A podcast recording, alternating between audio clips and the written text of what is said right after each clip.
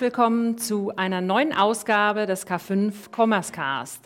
Heute habe ich zu Gast den lieben Thomas, äh, Thomas Gottheil von Frontastic. Hallo Thomas, schön, dass du da bist. Hallo Verena, schön, dass ich da sein darf und liebe Grüße aus Österreich, da bin ich nicht gerade. Herzlich willkommen zum K5 Commerce Cast. Gemeinsam mit unseren Partnern präsentiert euch das K5 Moderatorenteam tolle Use Cases sowie die neuesten Entwicklungen und Trends aus der Welt des digitalen Handels. Sehr schön. Hoffentlich auch mit gutem Wetter, so wie hier in München. Absolutes Kaiserwetter. Perfekt. Super, so soll es sein. Wir sprechen heute äh, zum einen natürlich über, über dich, über Frontastic, aber auch ähm, viel spannender, was jetzt eben die weiteren Entwicklungen sind, gemeinsam mit Commerce Tools. Ich würde dich bitten, gleich einfach mal anzufangen. Erzähl doch mal ein bisschen was zu dir. Äh, wer bist du? Wo kommst du eigentlich her? Und äh, dann vielleicht auch gleich schon mal den Schwung. Wie kamst du eigentlich dazu, Frontastic zu gründen? Sehr, sehr gerne. Okay, dann vielleicht äh, ganz kurz zu mir. Thomas Gottheil, 42 äh, Jahre alt, seit ähm, über 20 Jahren im E-Commerce unterwegs, habe äh, vor jetzt mittlerweile knapp 15 Jahren meine erste Unternehmung gegründet und vor knapp fünf Jahren Frontastic an den Start gebracht, zusammen mit ähm, drei weiteren Co-Foundern. Das hat sich in den letzten Jahren richtig schön entwickelt. Ich kann gleich gerne ein bisschen mehr erzählen, was wir da tun mit Frontastic und ähm, ja, im äh, Ende letzten Jahres ähm, hat äh, Commerce Tools Fantastic gekauft und äh, wir geben jetzt weiter Gas als ähm, Commerce Tools Frontend. Erzähle ich auch gleich gerne ein bisschen mehr dazu, warum das Ganze jetzt umbenannt ist und anders heißt. Genau, dann starten wir doch mal mit Frontastic. Äh, wie kommt es dazu, wieso gründet man Frontastic oder wieso hast du mit deinen Co-Gründern das gegründet? Ja, also im Endeffekt äh, der, das auslösende oder der auslösende Moment äh, war tatsächlich, ich habe ja in meiner ersten Unternehmung, wir haben äh, E-Commerce-Dienstleistungen gemacht und äh, größere Online-Shops gebaut. Und ähm, was mir aufgefallen ist, es gab irgendwann mal so einen Moment, wo ein Team äh, von uns mir ganz stolz äh, präsentiert hat, äh, was das Ergebnis nach, ich glaube, das waren 500 Projekttage war. Und äh, das, was ich da gesehen habe, das äh, war okay, äh, aber es war halt relativ Standard. Und dann dachte ich so, okay, das kann ja irgendwie nicht sein. 500 Personentage investieren in neues, äh, in neues äh, E-Commerce Frontend oder einen neuen E-Commerce Shop. Und dann ist es nicht sensationell, was man da sieht, sondern einfach irgendwo äh, durchschnittlich. Und ähm, daraus ist im Endeffekt die Grundidee zu Frontastic entstanden. Ähm, mit dem, äh, mit dem Ziel im Endeffekt äh, Unternehmen dabei zu helfen, wirklich skalierende äh, Online-Shops mit einer wirklich mit einem tollen Nutzererlebnis mit weniger IT-Aufwand äh, hinzubekommen. Ähm, genau, und äh, das äh, hatte ich dann in die Tat umgesetzt und mit meinem Mitgründer an den Start gebracht. Und ja, daraus ist Fantastic dann entstanden. Das heißt konkret äh, ist es äh, in in den, bis jetzt zu, zu, der, zu, der, Übernahme von äh, Commerce Tools, äh, Unternehmen kommen auf euch oder kamen auf euch zu, um eben äh, schnell und äh, skalierbar, effizient wachsen zu können, indem sie eben euch damit einbinden und nicht selber, wie du schon sagst, die vielen Manntage da mit reinnehmen müssen. Ja, genau. Also ähm, es gibt im Endeffekt ab einer gewissen Größenordnung. Das heißt, wenn es nicht um den Händler geht, der halt irgendwie mit einem Shopify-Shop etwas an den Start bringt, sondern wenn es um äh, Unternehmen geht, Brands, äh, Händler, die irgendwo, ich sag mal, mindestens 10 Millionen Online-Umsatz haben, dann beginnt es irgendwann tatsächlich sehr, sehr komplex zu werden und sehr arbeitsaufwendig zu werden. Ähm, in diesem, in dieser Größenordnung etwas an den Start zu bringen, was halt wirklich wettbewerbsfähig ist mit dem mit äh, mit den jeweiligen Wettbewerbern. So und ähm, das hat ähm, oder sind heute immer noch sehr sehr große IT-Projekte, äh, die da am Start sind, wo es eben sehr sehr lange dauert, bis ähm, ein Replatforming vorgenommen ist oder äh, ähm, tatsächlich etwas Neues an den Start gebracht wird und das war der Beginn von Fantastic, dass wir gesagt haben, es muss doch in Bezug auf das Kundenerlebnis eine Standardsoftware geben, die es eben diesen Brands und Händlern einfacher macht, äh, wirklich ähm, äh, mobile-zentrische Nutzererlebnisse äh, deutlich schneller und ressourceneffizienter an den Start zu bekommen. Das zum einen. Und zum anderen dann aber auch ähm, eben kontinuierlich weiterzuentwickeln. Ne? Testen, lernen, ausbauen. Ähm, es ist ja heute nicht mehr so, dass man einmal etwas baut und äh, dann den Online-Shop ähm, ähm, fertig hat und dann nichts mehr dran tut, es geht ja darum, wirklich kontinuierlich zu lernen, kontinuierlich äh, Dinge zu verbessern, weiter nach vorne zu treiben. Und dafür ist Frontastic gemacht. Ähm, Frontastic ist eine Software. Ähm, wir haben am Anfang die Kategorie auch äh, entwickelt dafür, ähm, haben das Frontend as a Service äh, genannt. Es geht tatsächlich darum, wie kann man unterschiedlichste andere Services einbinden und daraus sehr einfachen Nutzererlebnis an den Start bringen und es sowohl den Developern einfacher machen dabei als auch den Business-Leuten, das heißt Marketing-Leuten, E-Commerce-Managern, Product-Ownern. Ähm, genau dafür sind wir da äh, und das, äh, damit helfen wir den Unternehmen eben einen deutlich schnelleren Time-to-Market zu haben. Hm. Und, und ist das auch eine Entwicklung, die du wahrscheinlich auch äh, dann jetzt äh, immer mehr beobachten kannst, ne? dass dieses schneller sein, agiler sein, dass das, äh, weil ich erinnere mich noch, als ihr, das, als ihr gestartet seid, wart ihr auch bei uns auf der K5, äh, damals ja. wirklich noch mit so einem kleinen, äh, einem kleinen Stand und äh, ja. das, ich, ich weiß noch, dass er auch mit dem Jochen, ne, dass der damals gesagt hat, ja, das ist irgendwie so, war schon fast inno, innovativ, ja, ähm, so da kommt jemand und der hat da so eine Lösung und das war, weiß ich noch, da ging wirklich ja auch so ein bisschen bisschen so das Raunen durch, okay, das ist ganz neu, aber wenn man jetzt fünf Jahre später schaut, äh, ist das wahrscheinlich so, also heute würde man sagen, ja, wieso gab es denn das nicht schon immer? Also wie, wie, siehst du denn diese Marktentwicklung insgesamt ja. in dem ganzen Bereich? Also im Endeffekt gab es das natürlich schon immer, aber eben dann für, ähm, für Händler und Unternehmen, die deutlich kleiner sind. Ähm, ich meine, Shopify ist da ein ganz gutes, ähm, ganz gutes Beispiel an der Stelle. Ähm, was die Unternehmen feststellen, die wachsen, äh, dass die irgendwann nicht mehr die eine Lösung äh, nehmen können, die alles kann, sondern es geht dann wirklich darum zu schauen, okay, was ist eigentlich so der, der Software-Mix, äh, den so eine Unternehmung braucht, um wirklich ein, ein Kundenerlebnis at scale hinzubekommen.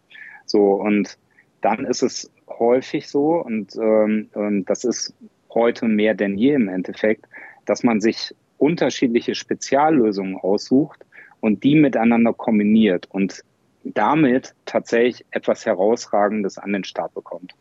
Und wenn man das tut, dann ist es sehr häufig sehr, sehr IT-zentrisch. Das heißt, du brauchst Horden von äh, EntwicklerInnen, äh, um äh, wirklich etwas Tolles an den Start zu bekommen.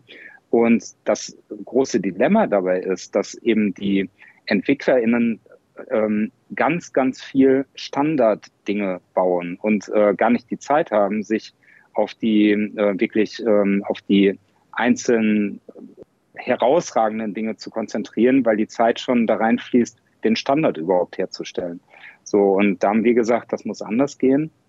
Und da haben wir eben die Software gebaut, die diesen Standard mitbringt. Äh, und die Teams, die dann auf der Software bauen, die haben direkt die Möglichkeit, wirklich ähm, die USPs des jeweiligen Unternehmens ähm, zu verwirklichen ähm, und nicht ganz vorne anfangen zu müssen. Hm. Wir hatten ja äh, schon andere äh, Commerce Cast Folgen auch mit äh, Commerce Tools, eben das Thema Composable Commerce. Äh, das ja. ist ja im Prinzip dann auch, äh, hören wir ja von allen Seiten, jetzt auch einfach die neue Anforderung, dass du eben so äh, dein Ding, so der, der, der Dirk Hörig hat das ja auch äh, mit Lego verglichen, du kannst ja irgendwie ja. das so einzeln schön zusammenbauen. Ähm, wie kam es denn letztendlich dazu, dass dann ein Commerce Tools äh, und, und von, auf euch zugekommen oder ich weiß nicht genau, wie, wie ist es entstanden, mhm. Dass ihr gesagt habt, hey, wir passen eigentlich zusammen? Mhm.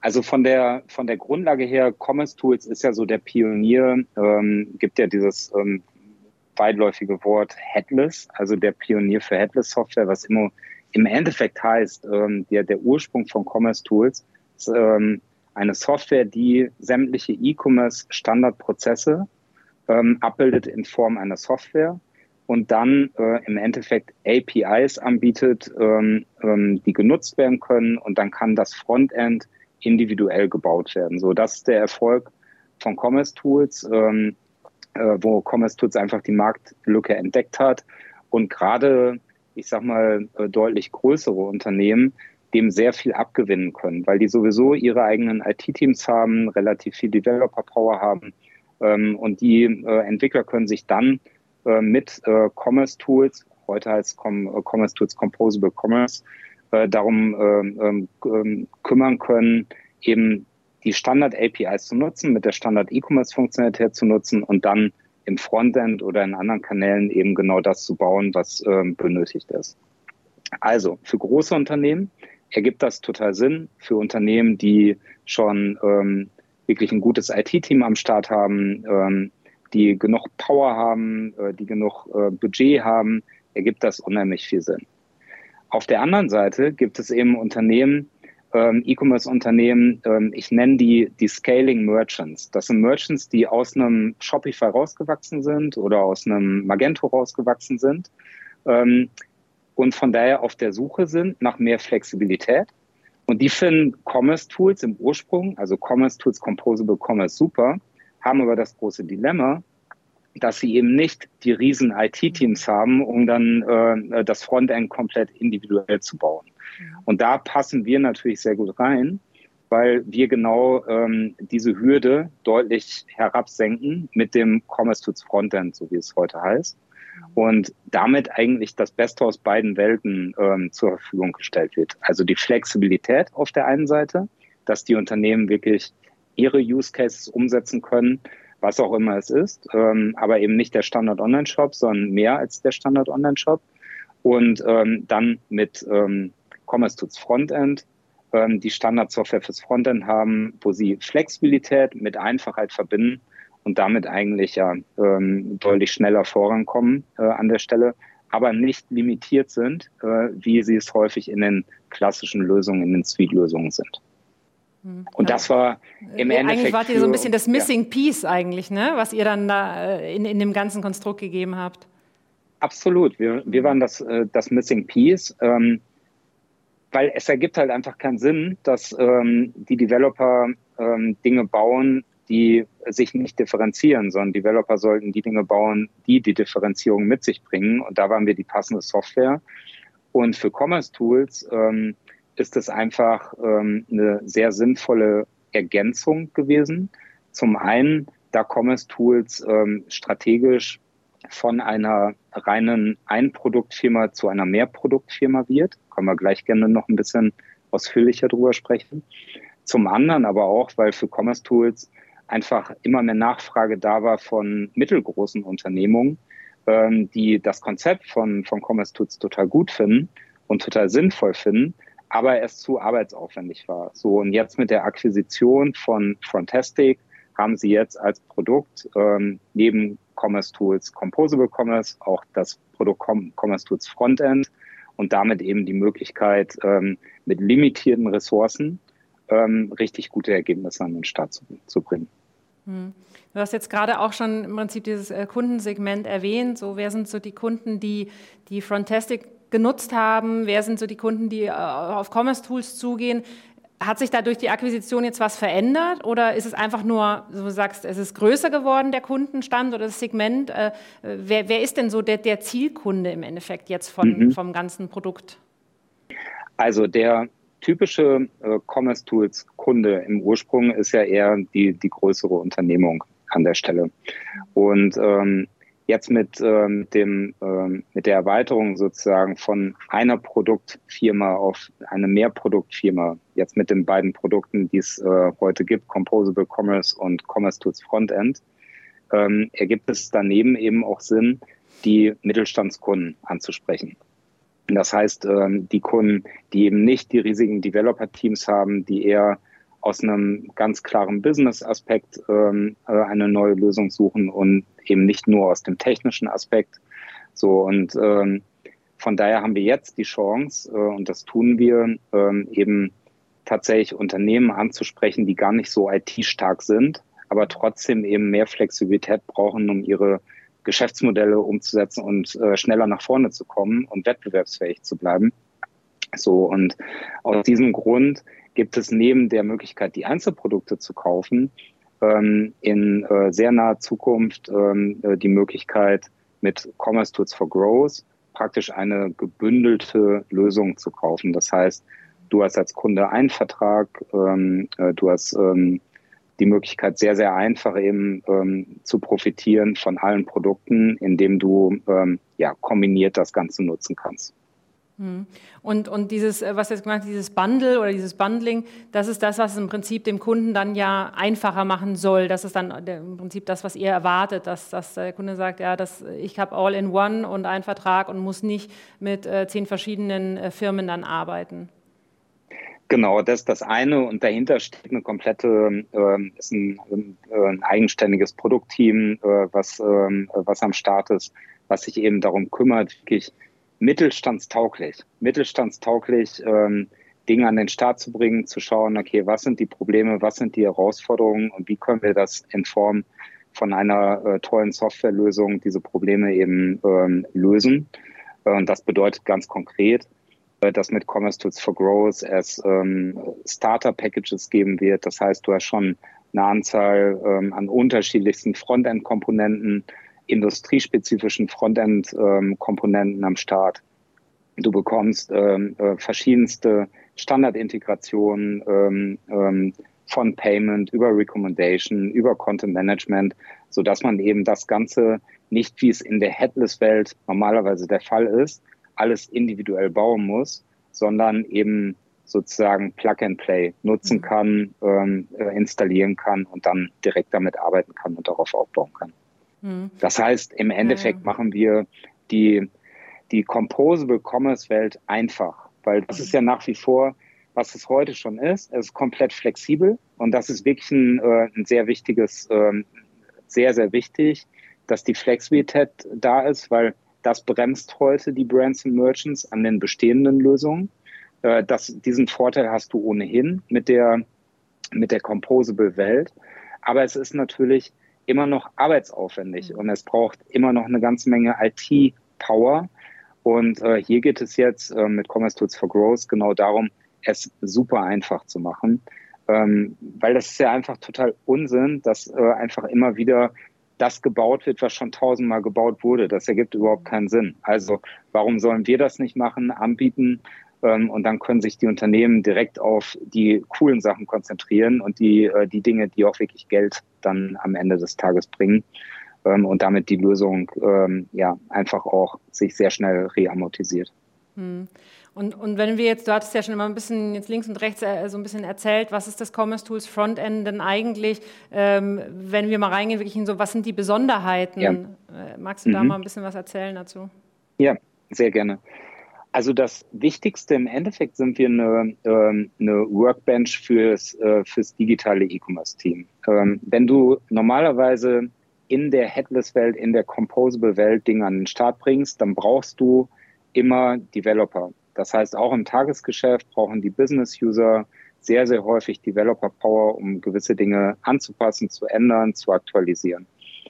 Das ändern wir oder haben wir mit äh, Commerce Tools Frontend geändert. Was wir tun, wir sind im Endeffekt in der Mitte eine Workbench, die auf der einen Seite da ist für die Frontend-Developer und auf der anderen Seite für die Nicht-Entwickler, also für die Business-User.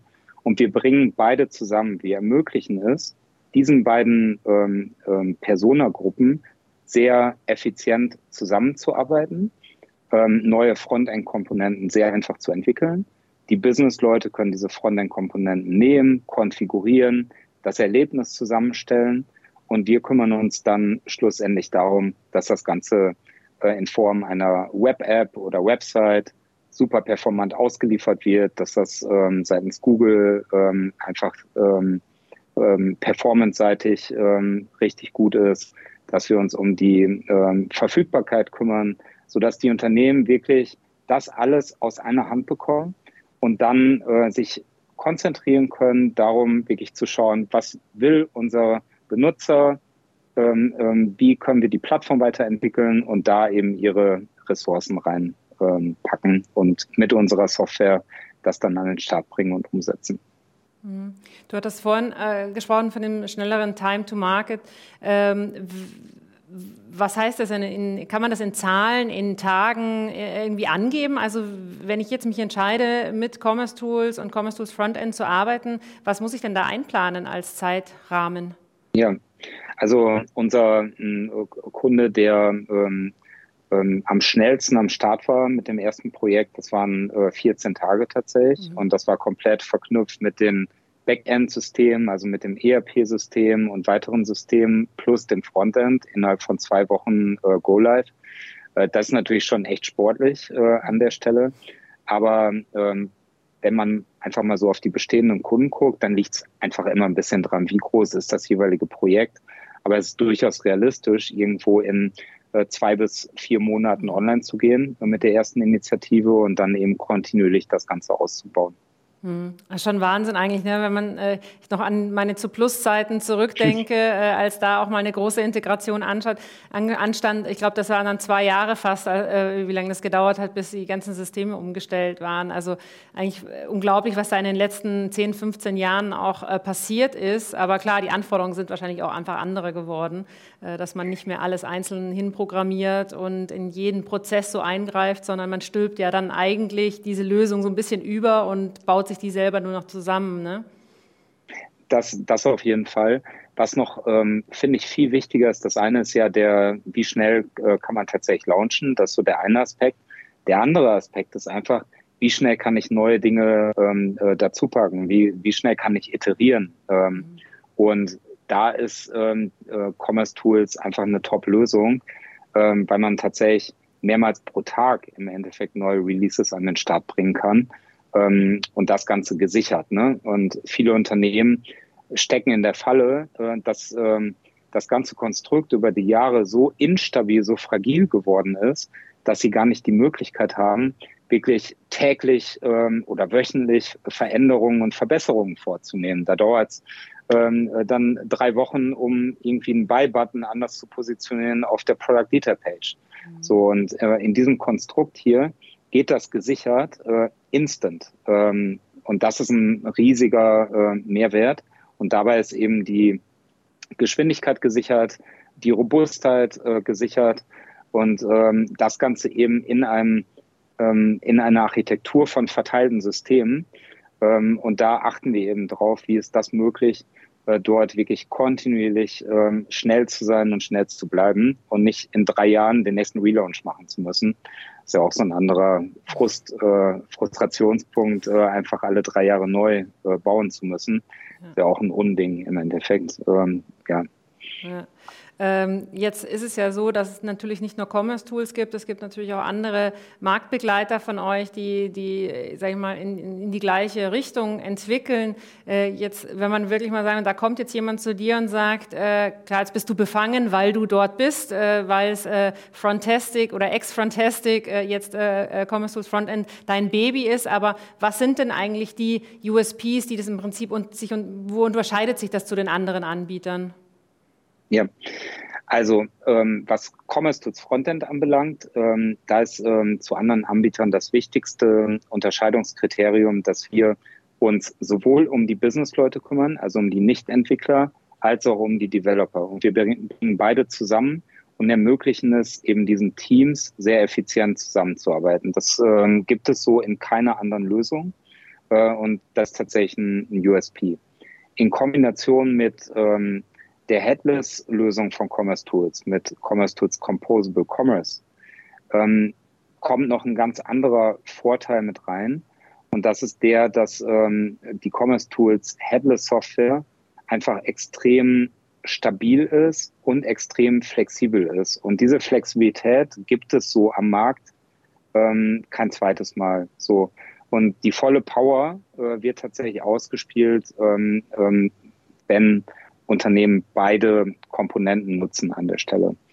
Wo wir auch ähm, tatsächlich super Erfahrungen mitgemacht haben, dass äh, Unternehmen sagen, okay, wir sind auf einem alten Software-Stack und ähm, wir haben unsere größten Probleme, unsere größten Herausforderungen tatsächlich im Frontend. Das heißt im ganzen Kundenerlebnis. Der Checkout funktioniert wunderbar, da müssen wir eigentlich gar nichts dran ändern. Aber im Frontend, da sind richtig große Pains. So, und da bieten wir eine Möglichkeit an. Wir sind mit Commerce Tools Frontend, und das ist auch ganz wichtig, komplett Backend agnostisch. Das heißt, im Endeffekt ist uns egal, welches E-Commerce-System darunter liegt. Wir müssen nicht mit Commerce Tools Composable Commerce zusammenarbeiten, sondern wir können es mit jedem anderen E-Commerce-System oder du kannst uns auf jedes andere E-Commerce-System aufsetzen. Und da haben wir tolle Erfahrungen gemacht, dass das für die Unternehmen eine super Chance ist, sehr schnell die Probleme loszuwerden, äh, also indem sie ihre bestehende E-Commerce-Lösung beibehalten, aber einfach das Frontend austauschen, mhm. uns mit Commerce Tools Frontend entsprechend da drauf packen als neues Frontend. Und dann haben sie immer noch die Möglichkeit, wenn der Bedarf da sein sollte, in den nächsten Jahren Step by Step auch das E-Commerce Backend dahinter zu wechseln, aber das nicht alles auf einem Schlag machen zu müssen, weil das einfach auch ein riesig großer Pain ist, wenn du ein äh, altes System durch ein komplett neues System austauscht. Mhm. Und äh, wir sprechen jetzt die ganze Zeit über Headless äh, Commerce und Composable. Commerce. Ähm, ich muss sagen, äh, am Anfang, als die Begrifflichkeiten aufkamen, war auch ich, obwohl ich seit 20 Jahren im, im E-Commerce mittlerweile bin, dachte ich mir mal, okay, jetzt kommt wieder so ein neues Buzzword, äh, was da äh, rumschwirrt und hat auch eine Weile gedauert, bis ich, wenn man natürlich nicht ITler ist, klar, du beschäftigst dich gar nicht so sehr. Ähm, wenn wir jetzt mal ein bisschen in die Zukunft schauen, ähm, du gehe davon aus, du, du bist fest davon überzeugt, dass es genauso weitergeht. Aber was siehst du denn sonst noch in der Zukunft? Was glaubst du, was in den nächsten fünf bis zehn, 15 Jahren noch passiert in dem Bereich? Ja, also zum einen der, der Professionalisierungsgrad wird natürlich immer härter und krasser ne, an der Stelle. Das heißt, ich glaube, es werden auf jeden Fall schon mal die Unternehmen einen Vorteil haben, die sich darum kümmern, äh, wirklich ihre spezifischen Dinge ähm, richtig gut zu machen und sich nicht daran abarbeiten, halt den, den Standard sozusagen selber zu bauen oder zu maintainen an der Stelle. Das heißt, ich glaube, dieser Schritt Richtung Composable Commerce, das ist ja noch sehr am Start. Der wird, äh, wird ähm, gerade bei den, äh, bei den wachstumsstarken Brands und, und Merchants ähm, sich so weiter fortführen. Das ist so der eine Aspekt. Und ähm, dann, ich meine, wir, wissen natürlich nicht, was kommt. Die letzte sehr, sehr riesig große Revolution war sicherlich das iPhone. Das ist ja nun auch schon ein paar Jahre her. Ähm, ich sehe ähm, jetzt mal wirklich auf fünf bis zehn Jahre ähm, in die Zukunft gesehen das ganze Thema Augmented Reality. Das wird ein riesen, äh, riesen Ding. Ich glaube da eher dran als an, also e auf E-Commerce bezogen als Virtual Reality äh, mit dem ganzen Meta-Thema. Mhm. Ähm, aber es ist eigentlich total logisch, dass Augmented äh, Reality halt ähm, äh, sich durchsetzen wird in den nächsten Jahren. Und da brauchst du natürlich dann auch wiederum Lösungen, die sich sehr leicht auf diese neuen Dinge, die kommen, ähm, anpassen lassen oder integrieren lassen. Ähm, genau, also das ist aus meiner Sicht ein, so eins der nächsten äh, mittel- bis langfristigen Themen, die äh, alles nochmal durcheinander werfen werden. Und da seid ihr auch schon dran. Äh, wie, wie, wie kann ich mir das vorstellen? Wie, wie läuft äh, sowas äh, in, innerhalb von so einem großen Unternehmen wie Commerce Tools? Naja, also von der, von der, ähm, das Wichtigste ist im Endeffekt, dass die, die E-Commerce-Basissoftware, also der E-Commerce-Prozess, der wird sich nicht verändern. Wenn du etwas bestellst, äh, brauchst du ein E-Commerce-System, was sich darum kümmert, das Ganze abzuwickeln. Du brauchst vernünftige Produktdaten etc. Und da ist äh, das, ganz, ganz Wichtige einfach, ähm, die Flexibilität zu haben. Also eine Software, die maximal flexibel sein kann und über APIs genutzt werden kann. Das ist ja da, äh, das verändert sich nicht. Äh, und da ist ähm, Commerce Tools einfach extrem gereift äh, über die letzten Jahre. Der andere, äh, ähm, das andere Thema sind dann eher die Kanäle. Also welche Kanäle kommen äh, noch dazu? Ähm, so, und da wird sich zeigen, ähm, welche Rolle Commerce Tools Frontend dort spielt, ähm, wie es integriert wird, das ganze Augmented Reality Thema. Ich glaube, ganz viel wird äh, tatsächlich auch da ähm, über einfache Integration von weiteren Speziallösungen stattfinden. Das heißt, auch da wird es nicht der Fall sein, dass alles selber gebaut werden muss, mhm. sondern dass einfach es eher darum geht, wie kann ich unterschiedlichste Services integrieren mhm. äh, in die eigene Lösung äh, an der Stelle. Und da sind wir bestens aufgestellt mit dem Konzept, ähm, äh, wie wir es fahren bei Commerce Tools. Mhm. Ja, ja, und dann, äh, also die, die, die Anforderung wird immer mehr, dass du eben äh, kleine Bausteine mit dazu nehmen kannst, die dann auch zu deinem Geschäftsmodell passen, zu deinem Produkt passen. Ne? Das ist ja auch nicht jeder. Ja. Mittlerweile, äh, früher gab es ja im Endeffekt, dann gab's, äh, wurden Bücher verschickt und also wenn man sich mal anschaut, was heute, was der E-Commerce-Markt ist, es ist ja, es gibt ja quasi nichts, was nicht verschickt wird, gekauft wird online. Und dadurch ist natürlich die ja. Herausforderung auch der, der Darstellung, der Abwicklung ist ja nochmal eine ganz andere, als es noch vor 10, 15 Jahren war. Ich äh, kriege das ja oft mit, dass äh, auch bei uns, äh, wir sind mit Händlern auch mal hier und da im Austausch und äh, die kommen oft in so eine Situation eben, wenn so Entscheidungen anstehen, sagen, okay, wir hängen noch in einem eher äh, ja, äh, statischen System fest, ähm, aber wie du schon sagst, die Hürde ist im ersten Schritt doch ganz schön groß. man weiß, das dauert jetzt lang, das wirft die ganze Company irgendwie durcheinander. Trotzdem muss ich aber meine Logistik laufen haben und so weiter. Ähm, wenn du jetzt wirklich mal so im Eins zu eins Gespräch, ich, ich wäre Händler und ich, ich stünde vor der Wahl ähm, und würde sagen, oh, soll ich das wirklich machen? Ist das gut? Wie, was wäre so dein, dein Ratschlag oder was, äh, ja, würdest du dem, dem, dem Händler helfen oder der Marke? Es gibt ja diesen Spruch, get big, get specialized or get out. Ähm, mhm. Ich finde das zeitlos äh, eigentlich an der Stelle. Mhm. Das heißt, es geht halt wirklich darum, hast du als, äh, als Händler oder als Brand die Wachstumsambitionen und wenn du sie hast, dann ähm, ist Technologie natürlich äh, super relevant und entscheidend, äh, mithalten zu können an der Stelle. Das heißt, da geht's dann nur mit Investitionen. Und dann geht's eher darum, wie kann man stufenweise, Step by Step, wirklich ähm, den Weg in, in eine vernünftige IT-Architektur reinfinden an der Stelle. Und das geht ja auch durchaus. Und das zeigen wir auch mit Commerce Tools, äh, dass es eben machbar ist, ähm, das äh, Risiko eben, dass ein IT-Projekt scheitert, äh, deutlich nach unten zu senken.